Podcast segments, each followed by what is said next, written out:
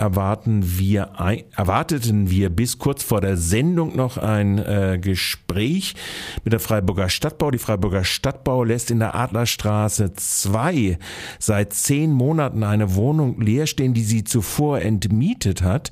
Da hätten wir gerne Aufklärung drüber gehabt. Fakt ist, dass diese Wohnung in der Adlerstraße 2 von der Stadtbau entmietet wurde. Dem damaligen Mieter wurde eine Alternativwohnung geboten.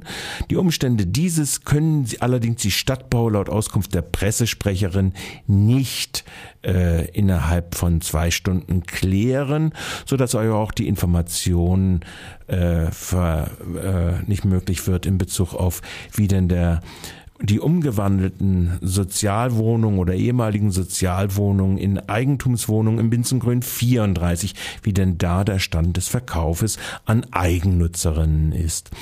Last not